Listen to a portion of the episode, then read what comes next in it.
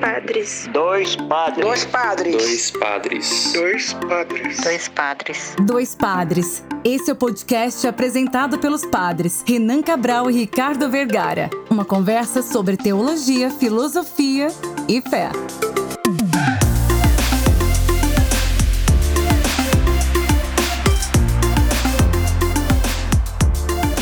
Olá, ouvintes. Está começando mais uma edição nosso podcast Dois Padres. Eu sou o Padre Renan. E eu sou o Padre Ricardo. E hoje a gente vai comemorar, com esse episódio número 100, é, uma conversa com o Padre Júlio, esses dois anos da caminhada do nosso podcast aqui nas nossas redes sociais.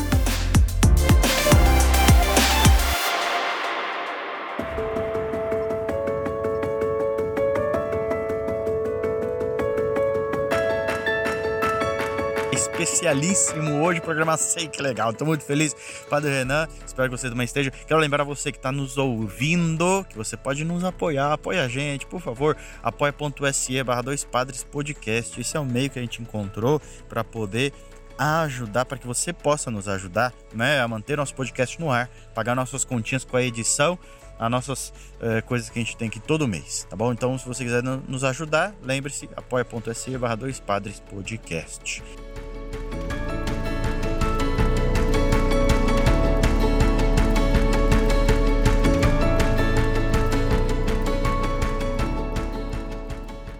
Padre, seja muito bem-vindo.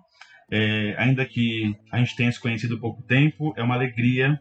É, no, em off, a gente sempre conversa, Padre Ricardo e eu, é, da, do seu testemunho, né, do seu trabalho, do seu ministério na igreja, mas também no mundo. O padre ele é inserido na realidade, não tem como a gente viver fora disso. É, e nós queríamos primeiro falar um pouco do nosso podcast. Ele é esse, essa mídia pouquíssimo conhecida ainda, algumas em áudio, outras em vídeo, mas a gente promove a nossa evangelização também pelas redes sociais. A gente conversa sobre filosofia, sobre teologia, sobre a fé, sobre pastoral, sobre filme, sobre coisa que a gente gosta, ouve as histórias dos ouvintes, lê as coisas e é pra gente uma, uma alegria poder receber o senhor, que tem tanta história para contar. Um pouco da nossa conversa vai girar a partir do livro do senhor, que é Amor à Maneira de Deus, né? Pouquíssimas histórias que o senhor contou ali, tanto provocou a gente na leitura e na partilha para preparar esse programa comemorativo de 100 episódios do nosso podcast. Então seja bem-vindo. Obrigado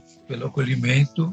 Vamos ver se eu consigo responder que ia responder essas expectativas. Padre Júlio, como o Padre Renan já falou, o nosso programa começou com algo que a gente ia fazer sempre, que era sentar e conversar, seja por WhatsApp, seja sentar para comer uma pizza, alguma coisa. Então a gente já tinha, nós dois, em separado, tínhamos a ideia de fazer um podcast. Então um dia a gente resolveu sentar e começar a gravar. Né? Então não não se preocupe, quem sou eu para dizer, né? Que não se preocupe, mas a ideia é a gente conversar um pouco sobre o livro. É como né, a gente está sentado, o nosso podcast chama Dois Padres, porque a gente senta e conversa sobre algum assunto, né? E hoje a gente vai falar, vai conversar um pouquinho com o senhor, ouvir um pouco do que o senhor tem a agregar para nós, mas também para os nossos ouvintes, que são muito plurais, né? Estão em alguns países, é, a maioria engajada na igreja, tem outros também que não são, outros conhecendo um olhar de religião que não tinham, né? Porque é, era aquele catolicismo já de, de uma história tal, conhecido por a família e tal, e a gente está trazendo uma, uma abertura maior para tudo isso, né? Então acho que assim funciona o amor de Deus, o amor de Jesus, que não é fechado, mas sim um, um, um braço aberto, um coração aberto. Então essa é a ideia. E partindo desse livro do Senhor, ali aqueles cinco capítulos, né? É, sempre refletindo a dimensão da, da figura de, da pessoa de Deus na nossa vida, do amor, é, como foi o processo da escrita, né? Porque eu acredito que ele não seja só uma escrita, mas ele é resultado de muita vida, de muita reflexão e de muita vivência de tudo aquilo, né? Como o senhor viveu esse processo? Então, esse processo é interessante porque a editora Planeta me propôs é, o livro. Eu disse à editora Planeta que eu teria dificuldade de ter um horário de sentar e de é, escrever e que é, para mim seria uma experiência boa se eu tivesse um ghostwriter, que é um escritor fantasma. E até eu agradeço no livro, tanto da editora Planeta quanto da Matrioska, porque foram duas mulheres, e agora no livro também da editora Vozes, junto com a monja Cohen e o pastor Henrique Vieira, também foi um, um ghostwriter, que são pessoas que isso é uma profissão hoje, né? O escritor fantasma, é, que a gente chama dessa mania de tudo falar em inglês, que é o ghostwriter, é, que é sentaram comigo e que vivenciaram, ficaram comigo. É interessante porque é uma experiência que a pessoa tem que assumir o lugar do outro e explicitar o pensamento do outro falando em primeira pessoa. Claro que depois de que eles escrevem, que elas escreveram os textos, eles vieram para mim, eu tive que ler tudo antes de, de ir para a editora e para o final. Mas é uma experiência muito bonita, porque é, é, interessante você ver como alguém consegue expressar o teu pensamento, o teu sentimento e é, escrita, organizada, porque é diferente da linguagem oral, a linguagem escrita. E foi uma experiência muito interessante. Eu gostei muito de nas conversas, na vivência, mostrando fotografias, contando situações, andando em alguns lugares. E essas pessoas que fazem o ghostwriter, elas também, além da convivência, elas estudam, veem muitos vídeos, leem muitas entrevistas, mas é um exercício que eu acho muito interessante, porque ela tem que escrever em primeira pessoa e ela tem que escrever assumindo a, a maneira do outro pensar. Então foi um processo que eu achei até rápido, porque nesse tempo de pandemia surgiu um primeiro que foi uma entrevista é, que é o Jesus é, das ruas que é o encontro com Jesus nas ruas que é uma entrevista com o Paulo Escobar é, depois o amor amar a maneira de Deus que é da Planeta tem havia uma pedra no, no caminho que é o da editora Matriosca e duas pessoas escreveram um, um, uh, livros a partir deles mesmos, mas contando um pouco das experiências da minha vida e da, e da pandemia. E agora é esse que também saiu pela editora Vozes, em parceria com a Monja Cohen e com o pastor Henrique. Ali no, no, seu, no seu texto, no primeiro capítulo, tem uma frase que a gente escolheu para ser começo dessa nossa conversa. Além do senhor ter explicado o processo, que algo que é muito fantástico, né? É de perceber de que existem pessoas interessadas na vida, na história que o senhor conta, mas que ajudam o senhor a contar. Então, uma frase que é muito, muito bonita e toca, é, literalmente a gente vai citar. Jesus foi um grande pedagogo e é mestre na pedagogia do amor. Ele ensinou sobre o amor de Deus, não com discursos eloquentes ou grandes palestras. Ele ensinou o amor vivendo-o na prática, no dia a dia. Quando lemos esse trecho, ficamos ainda mais tocados com o convite de Jesus de que ele é real. Ele transforma e nos impulsiona. Quando lemos esse trecho, a gente ficou bem impressionado, né? Com a, a simplicidade, ao mesmo tempo com a profundidade de tudo isso. O senhor tem uma vivência pastoral, ministerial, é, de desse amor, né? Como é, padre, viver a experiência desse amor todos os dias, na missa, na paróquia e com o povo de rua? Acredito que é desafiador, é conflitivo, porque o, nós muitas vezes romantizamos o amor, achando que o amor é tá tudo numa boa. E o amor é conflitivo, porque o amor é muito exigente e exige transformação, exige mudança, é, eu comento muito na, nos casamentos de que muitas vezes a gente diz eu sou assim, não mudo mais. É, essa não é uma fórmula boa do amor, porque o amor é mudança, o amor é dinâmico e nunca o amor está pronto, sempre é uma construção, uma conquista e um desafio. Muitas vezes nós associamos o conceito de amor a romantismo, tudo muito pacífico. O amor é conflitivo, porque o amor exige você tomar posição, você explicitar posições. Numa sociedade tão desigual como a nossa, amar é um ato extremamente revolucionário e um ato inquietante, é porque o conflito é, é a negação da vida, a negação do amor, esse esse conflito que gera é, e que nasce dessa desigualdade tão grande. Então, amar nesse contexto é um testemunho que, pegando a origem da palavra testemunho, que é martiria. Martírio. Martírio, né? É martírio. Voltando, é, falando dessa experiência, que o senhor falou de martírio, ao mesmo tempo que se torna testemunho e que o amor é, é, é verdadeiramente a encarnação, né?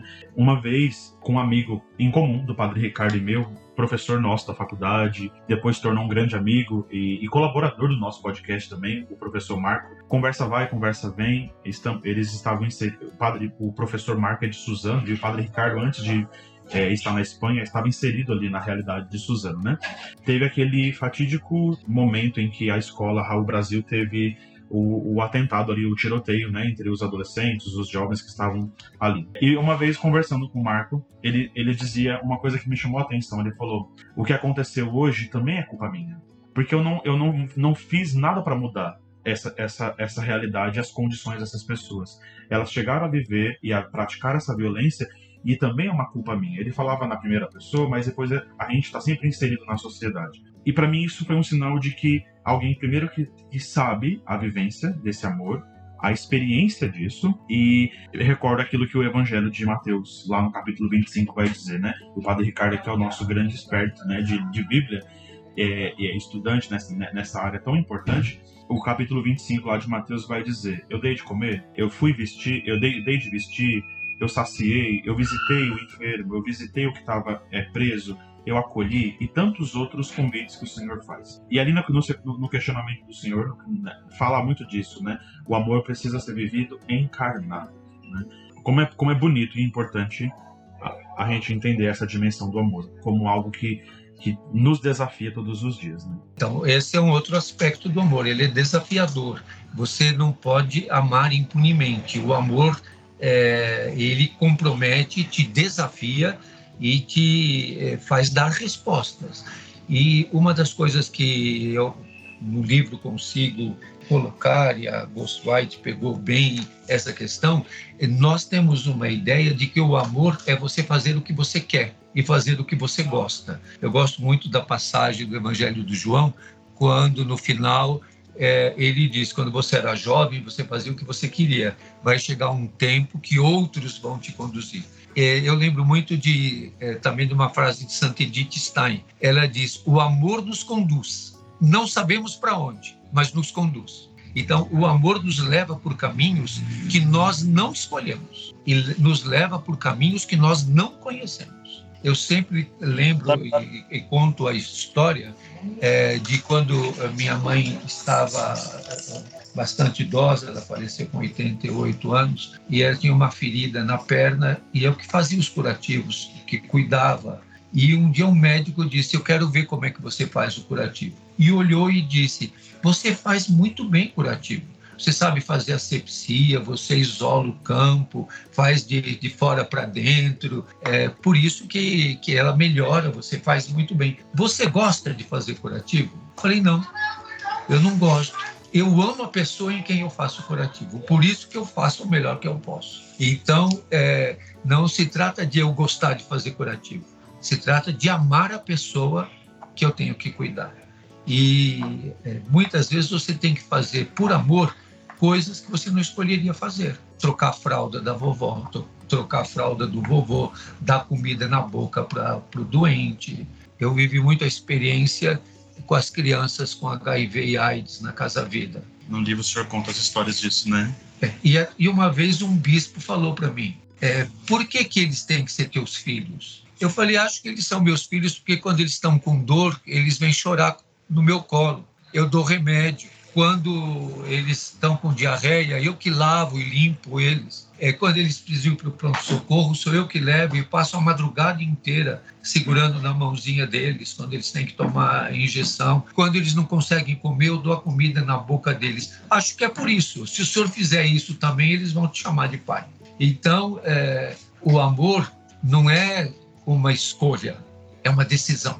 É uma, é uma decisão assim, que não é justo também. Né? Não há uma equiparidade, se assim a gente pode dizer. Por que eu estou falando isso? Porque vendo um pouco a situação pós-atentado, depois do que aconteceu Suzana, é muito comum a sensação de que eu não fui capaz, né? Dos professores ou, ou de quem está envolvido, dizer assim, ah, eu podia ter previsto, eu podia ter salvo muitas vezes, eu podia ter feito melhor, eu podia ter retribuído de outra maneira. E muitas vezes não é aí o problema, porque o mal no mundo existe a dificuldade no mundo existe, a dor existe, e mesmo que você faça o seu melhor, mesmo que você ame, você pode parar numa cruz, né? Você pode é, não, não, não ter o resultado esperado. Por isso que eu, eu comecei falando, o amor parece injusto, mas não é não, não tem uma igualdade, né? Eu faço X e recebo X.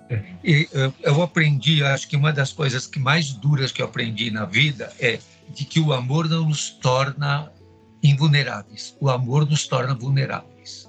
O amor nos é, mostra a nossa fraqueza. E por amor também nós erramos. O amor não te torna infalível. Você não só acerta porque você ama, você também erra. E o amor mostra a tua vulnerabilidade e mostra que você é frágil e fraco também. E o amor não nos torna super-homens nem super-mulheres, mas a pessoa concreta que nós somos, com limites, com dores, com feridas, e que é, amar ferido é um grande desafio, porque a gente pensa também que só é capaz de amar quando tudo estiver bom. Aí, quando eu não estou com fome, quando eu não estou com nenhum problema, quando eu não estou com nenhuma é, situação difícil. Mas eu tenho que amar também quando eu sou ferido. E amar ferido é um desafio muito grande, porque é você que está ferido. E você que é biblista, tem um biblista que eu gosto demais e que é um biblista que eu sigo muito e que é muito meu amigo e uma pessoa que eu amo muito, que é o Alberto Madi. E não sei ah. se você conhece o Madi, ele é um servita, ele mora em Malfetano, na Itália, e tem o Centro de Estudos Bíblicos eh, Giovanni Vanucci, e ele coloca uma coisa muito bonita eh, sobre a fé, e que nós normalmente dizemos que a fé é um dom de Deus. Ele diz, e por que, que Deus dá a fé para um e não para outro? Por que, que um recebe esse dom e outro não? Então, a compreensão que ele tem e que me marca muito é que a fé é a nossa resposta ao amor de Deus. Deus me ama e eu sou livre de responder ou não a esse amor. Então é a resposta que eu dou ao amor de Deus. E essa resposta pode me fazer mais generoso ou menos generoso, porque é a resposta que, que, que você dá a esse amor. Nesse livro eu coloco muito que uma dimensão importante do amor de Deus é a incondicionalidade. E o amor de Deus não é resposta à nossa meritocracia, aos nossos méritos, é resposta às nossas necessidades. É, eu não tenho méritos a, a evocar diante de Deus, mas eu apresento as minhas necessidades e Deus responde às minhas necessidades, não aos meus méritos. Com certeza, essa ideia da meritocracia, mas também de pensar porque eu mereço, porque eu fiz tantas coisas e alcancei um, um caminho, um objetivo, então agora eu vou receber a, a bênção de Deus. Eu falei para o senhor em off, né, que a gente, que eu tô lendo lá em casa os noviços a Fratelli Tutti do Papa Francisco, em dado momento, quando ele reflete a pandemia, por exemplo, ele fala: se a gente interpretar que a pandemia é um castigo de Deus por causa dos nossos erros, então ele pode ser tudo, menos Deus, né? Deus, pelo contrário, não nos castiga, mas encarnando a nossa vida e vivendo as nossas dificuldades, também experimenta a pandemia. Então Deus também sofre a pandemia com a gente, não é que ele Sim. derrama a pandemia. Que é aquela célebre passagem né, que o, o, o Papa Emérito Bento XVI volta a repetir quando visita os campos de concentração, que é aquela história famosa de que é, um judeu pergunta para o outro: onde estava Deus quando estavam colocando as crianças nos fornos crematórios? Onde estava Deus que não viu que estavam pondo as crianças nos crematórios? E outro responde: estava nas crianças. Onde ele estava? Ele estava nas crianças que foram postas no crematório. Então Deus, nessa perversidade, foi cremado junto com as crianças. Aqueles que cremaram as crianças, as mataram e as cremaram, eles cremaram Deus junto é, é, é a suprema negação do amor, que é o que os profetas bíblicos colocam. É, a, os pobres são a denúncia da ausência de Deus e o anúncio da presença de Deus. Então, eles estão anunciando que a, a, a pobreza é, tem que ser transformada, porque é a presença de Deus, e a pobreza é a negação de Deus, porque é, é causa os pobres. É, não sei se você lembra ou conheceu, eu que sou mais velho, tenho todas essas coisas muito na cabeça.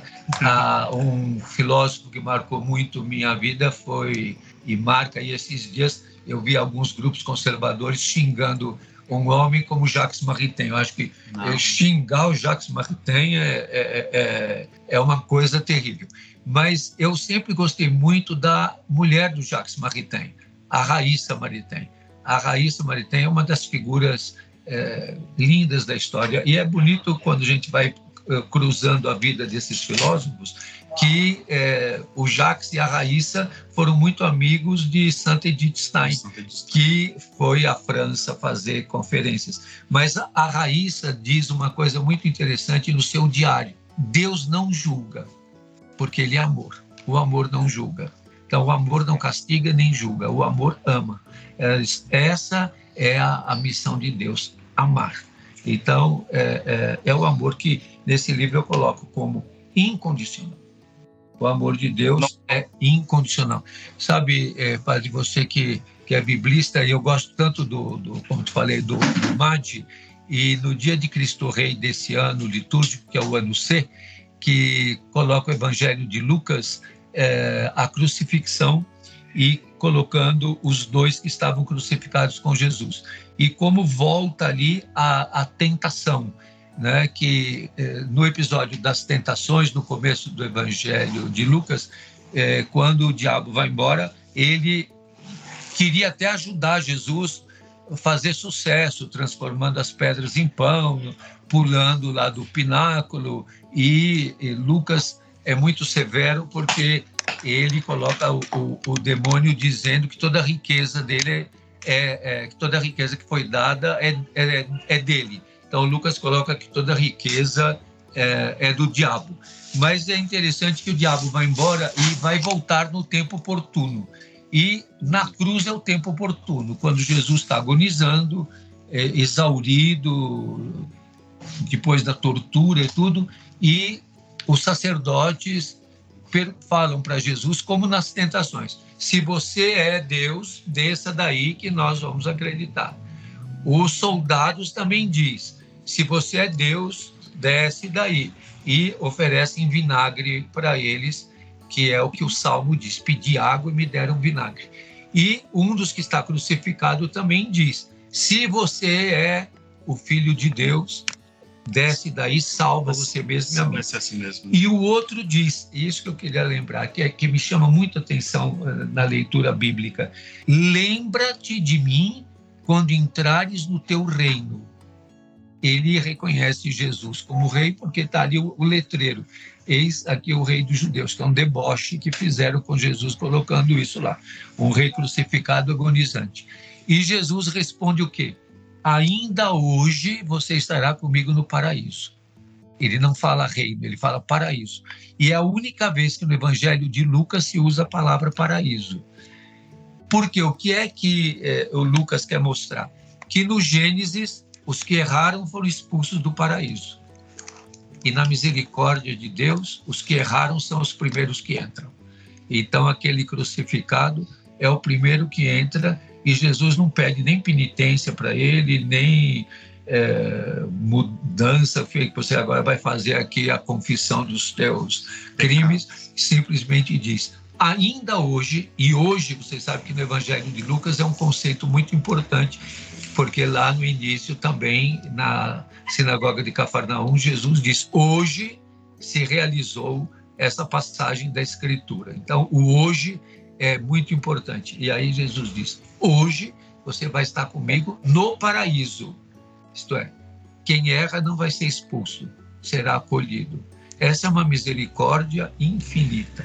E nós estamos acostumados com aquela imagem é muito clássica do reinado de Jesus ou da, do Cristo Rei, sentado, com capa, cetro, coroa. E o senhor falou que é algo que é fantástico na, na solenidade de Cristo Rei, que é um Jesus crucificado, coroado de espinhos, despido e dando a salvação. Hoje estará comigo no paraíso, né?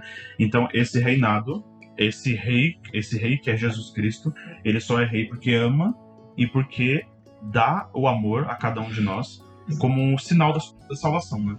essa resposta do ladrão é justamente a confissão, né? Ele reconhece, apesar de tudo que viveu, que fez, no último momento fez a profissão de fé, reconhecendo o reino maior, né? E ele ainda rei. fala: nós estamos recebendo o que merecemos. Pois é. Isso mesmo. Ele não fez nada é, de mal, que é depois Lucas retoma isso no discurso do Pedro nos Atos dos Apóstolos. Passou a vida fazendo bem. Então, ele que está pedindo para ser lembrado, ele não está pedindo para outra coisa, só para ser lembrado. Ele que está pedindo para ser lembrado que a forma, a fórmula mais bonita da oração, lembra-te de mim quando é, é, entrares no, no teu reino.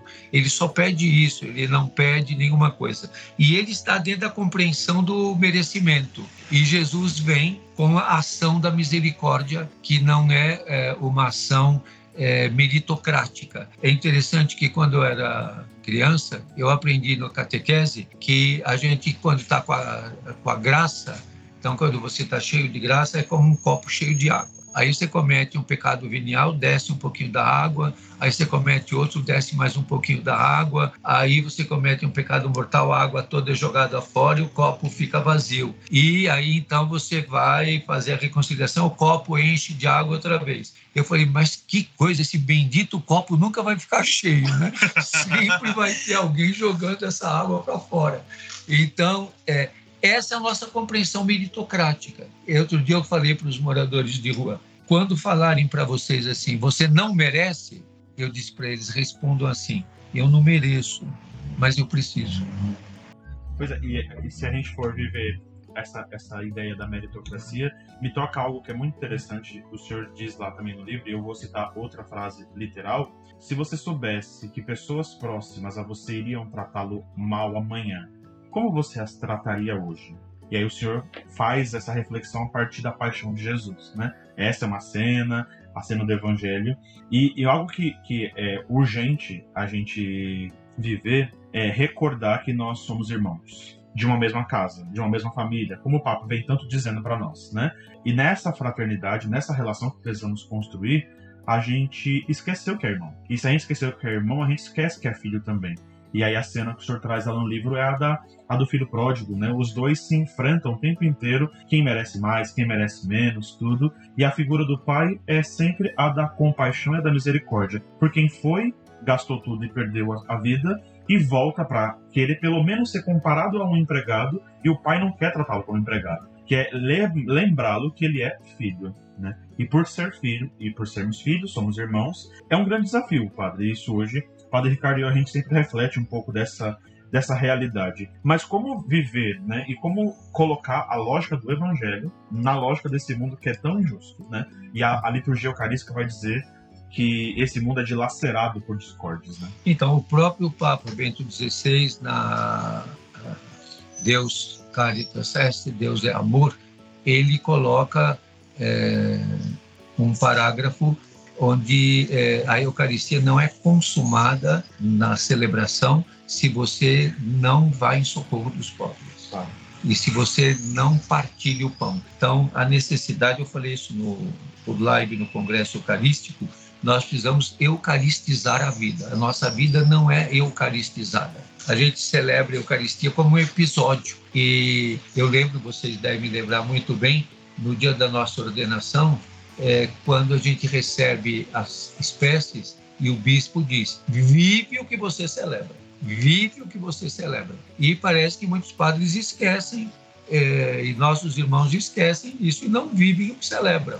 Então, aonde a gente que vai viver o que a gente celebra? Na vida. E numa vida que é a negação de Eucaristia. Aí a gente lembra de Bartolomeu de las Casas, que eh, a grande sinal de conversão do Bartolomeu de las Casas foi quando ele não quis celebrar a missa para os encomiendeiros. E ele disse, evocou um texto do, da primeira aliança, eh, que celebrar a Eucaristia no mundo injusto é o mesmo que matar o filho diante do pai. É matar o filho diante do pai. Porque você está celebrando a partilha na desigualdade. Você está oferecendo, veja na Eucaristia, a gente oferece é, a hóstia dizendo fruto da terra e do trabalho humano, cheio de desemprego, cheio de exploração, cheio de escravidão, é, como agora, é, celebrando aí todas as a Copa com Eu chamo essa Copa de sanguinolenta, com a quantidade de mortos para construir aqueles estádios e construir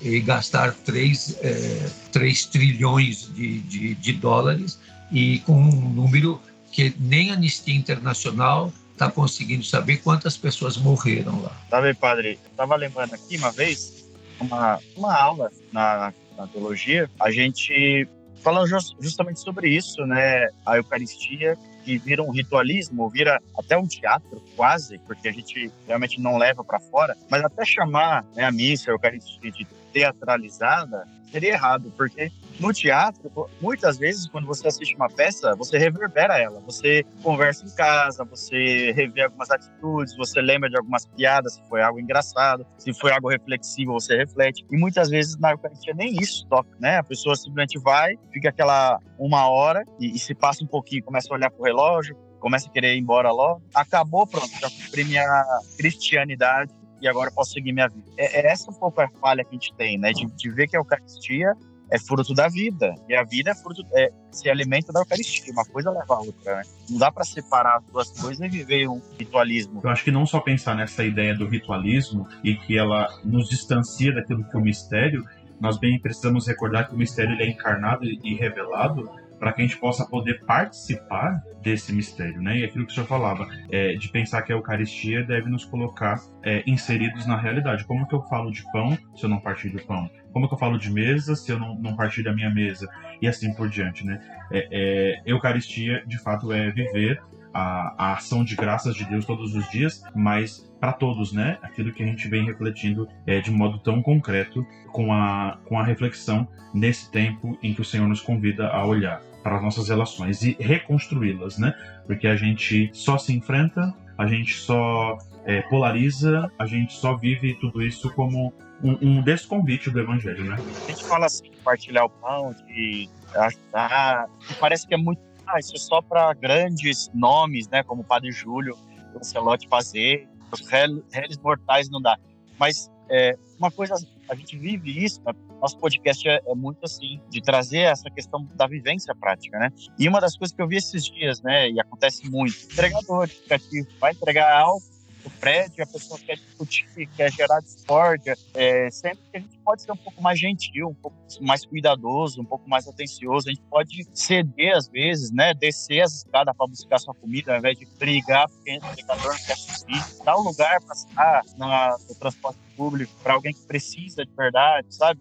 Eu gostaria de concluir, é, até por causa do horário, mas dizendo que uma coisa que eu tenho chamado muita atenção quando a gente fala todo caminho leva a Deus e quando a gente fala do amor de Deus, a gente tem que ter uma pergunta prévia: de que Deus você está falando? É, você que está aí na Espanha, eu digo que muitos espanhóis são ateus do Deus do Generalíssimo Franco, como o Salazar era ateu do Deus do. Aliás, o Saramago era ateu do Deus do Salazar, assim como muitos chilenos são ateus do Deus do Pinochet. E eu, aqui no Brasil, sou ateu do Deus do Bolsonaro. Então, a gente precisa saber de que Deus a gente está falando. Qual é o Deus que a gente está falando? O nosso critério de amar a maneira de Deus é do Deus de Jesus de Nazaré. O Deus que nós só conhecemos através da pessoa de Jesus de Nazaré. E aí o Alberto Maggi começa o seu livro a Loucura de Deus, não sei se vocês já leram esse livro, A Loucura de Deus, ele tem um, um início que ele diz de uma maneira muito bonita: Jesus não é como Deus, porque Deus ninguém viu. Deus é como Jesus. E aí a gente evoca aquela passagem de João, quando Felipe pede a Jesus: mostra-nos o Pai. E Jesus diz: você vive há tanto tempo comigo, Felipe, e está me perguntando isso. Quem me vê, vê o Pai. Então, Jesus é, como disse o Papa Francisco no ano da misericórdia, o rosto de Deus, o rosto da misericórdia. Então, é o rosto da misericórdia, esse é o Deus que Jesus revela. Então, quando a gente diz amar a maneira de Deus, tem aí a, a prévia que diz de que Deus que você está falando então, é o amor que é o amor até o fim, como nos diz João. Tendo amado os seus que estavam no mundo, amou-os até o fim. né? É, é uma frase muito tocante, que inclusive está na oração eucarística número 4, que coloca tendo amado os seus, pegando o João, amou-os até o fim. Então, acho que esse é, é, é, a grande maneira do amor de Deus. E também em João, é quando Jesus diz a Nicodemos: Deus amou de tal modo o mundo que enviou seu Filho para salvar. Então, é, aí fica claro para nós que Deus que a gente está falando. E para toda teologia latino-americana, fica muito claro, e para nós, a nossa certidão de nascimento teológica é o livro do Êxodo, quando fala: Eu vi, eu ouvi o clamor do povo e desci para libertá-lo. Então, é um Deus em movimento, é um Deus que ouve o clamor, que vê a opressão e que liberta. Então, o amor, a maneira de Deus, é um amor libertador, é um amor de humanização. E como nos diz é, o grande teólogo Leonardo Boff, sendo tão humano assim, só podia ser Deus. E já que a gente está chegando perto do Natal, lembrar aquilo que nos diz o Leonardo Boff, né? Todo Menino quer ser homem, todo homem quer ser Deus. Só Deus quer ser menino. Só Deus quer ser menino. A gente agradece. É, muito obrigado por esse amor que, que o Senhor disponibilizou para nós, para os nossos ouvintes, ainda mais, que sempre faz referência, a gente falou no começo do programa, sempre cita as suas atitudes, sua vida. Então, é, não tem nem palavras para agradecer ter tomado um pouco do seu tempo, que é tão apertado, cheio de coisas, e coisas muito boas a todos, né? Então, a gente quer agradecer muito, ficaríamos aqui. E, e, depois eu vou ficar com o teu contato, porque tem muitos teólogos e biblistas espanhóis que eu gosto muito. E tem é, o Picasso, o Javier Picasso, o Pagola, é, o, o Castilho. Então, são tantos teólogos e, e eu acho interessante que na Espanha tem os mais progressistas e os mais para trás. padre Renan depois pode, pode passar. Mas é só para deixar claro, eu não sou biblista, não. O padre Renan fez a brincadeira aí, mas eu ainda não sou, né? Eu estou começando a estudar agora. Estudei três meses dos dois anos que vem pela frente ainda. Então, eu estou começando, estou começando, começando a me envolver. Eu nunca mas... fiz um curso específico de Bíblia, mas é uma área que eu estudo muito e que me faz muito bem é, estudar a palavra de Deus e como a, diz o próprio Concílio Vaticano II e, e também uh, a mensagem do Papa Emérito Bento XVI sobre o sínodo, sobre a palavra de Deus, né? A palavra de Deus ela tem que ser entendida no seu momento, no seu contexto, na sua forma e hoje a novidade que ela traz no contexto que nós vivemos. Então é, é muito importante que nós lutemos contra todo tipo de fundamentalismo, num momento de tanto fundamentalismo, de tanta radicalização e do uso da palavra de Deus para condenar. Então a gente tem que ter muito claro isso. A palavra de Deus nunca condena, nunca exclui, nunca discrimina é uma palavra que sempre fortalece, anima e faz viver. É uma palavra libertadora. A gente agradece, eh, estendo o agradecimento do Padre Ricardo a todos os nossos ouvintes que esperavam muito que a gente conseguisse um, uma conversa com o senhor. Como o Padre Ricardo disse, os nossos podcasts são sempre uma conversa é, e aqui a gente chegou a uma marca de 100 episódios, né? Ótimo. Quanto tempo conversando, quanto tempo falando, quanto tempo recebendo convidados e tendo o podcast também como meio de evangelização. Já falou tanto do Papa Bento, e é ele quem fala que a internet não pode ser um instrumento. O instrumento a gente joga fora. É. A internet é uma terra de missão em que a gente também evangeliza. Então, muito obrigado por também o senhor usar a internet tão bem, ah. né? Nos ajudando todos os dias é, com a sua meditação, com a sua evangelização e, claro, nos fazendo crescer pela palavra. Eu que agradeço de ver dois padres tão jovens como você, um corintiano, você não Corintiano sei, também. Também corintiano, e dois padres jovens. Os padres velhos como eu, que já vão entrando na reta final, se sentem com esperança quando vem padres jovens com força e com coragem de levar para frente essa mensagem tão revolucionária que é a mensagem do amor amar nesse tempo que nós vivemos é um ato revolucionário e transformador. Por isso, amem para que o mundo seja transformado. Muito obrigado, Padre. Muito obrigado mesmo. Seu nome é Jesus Cristo e passa fome e grita pela boca dos famintos. E a gente, quando vê, passa adiante. Às vezes, para chegar depressa à igreja.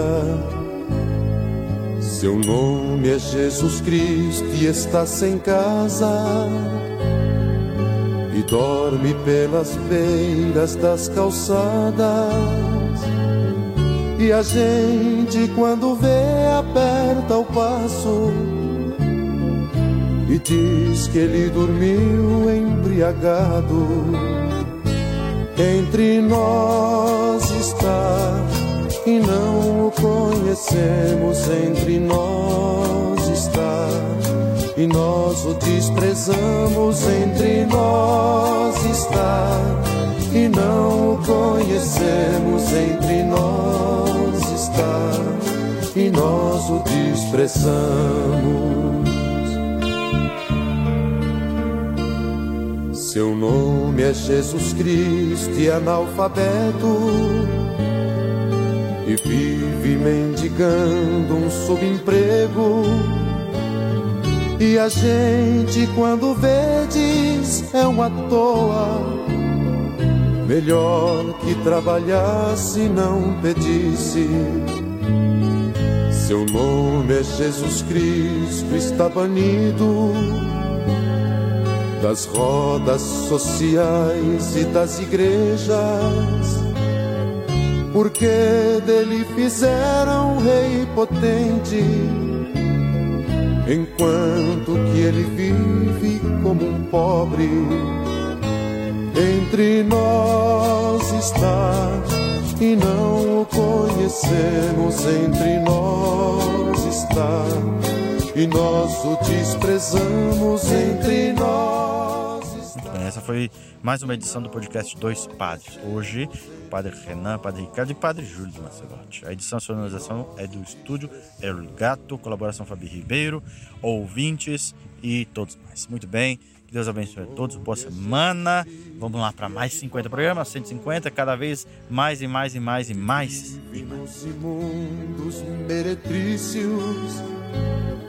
Mas muitos o expulsam da cidade com medo de estender a mão a ele. Seu nome é Jesus Cristo e é todo homem que vive neste mundo ou quer viver, pois para ele não existem mais fronteiras, só quer fazer de nós todos irmãos. Você ouviu o podcast Dois Padres, apresentado pelos padres Renan Cabral e Ricardo Vergara. Até a próxima!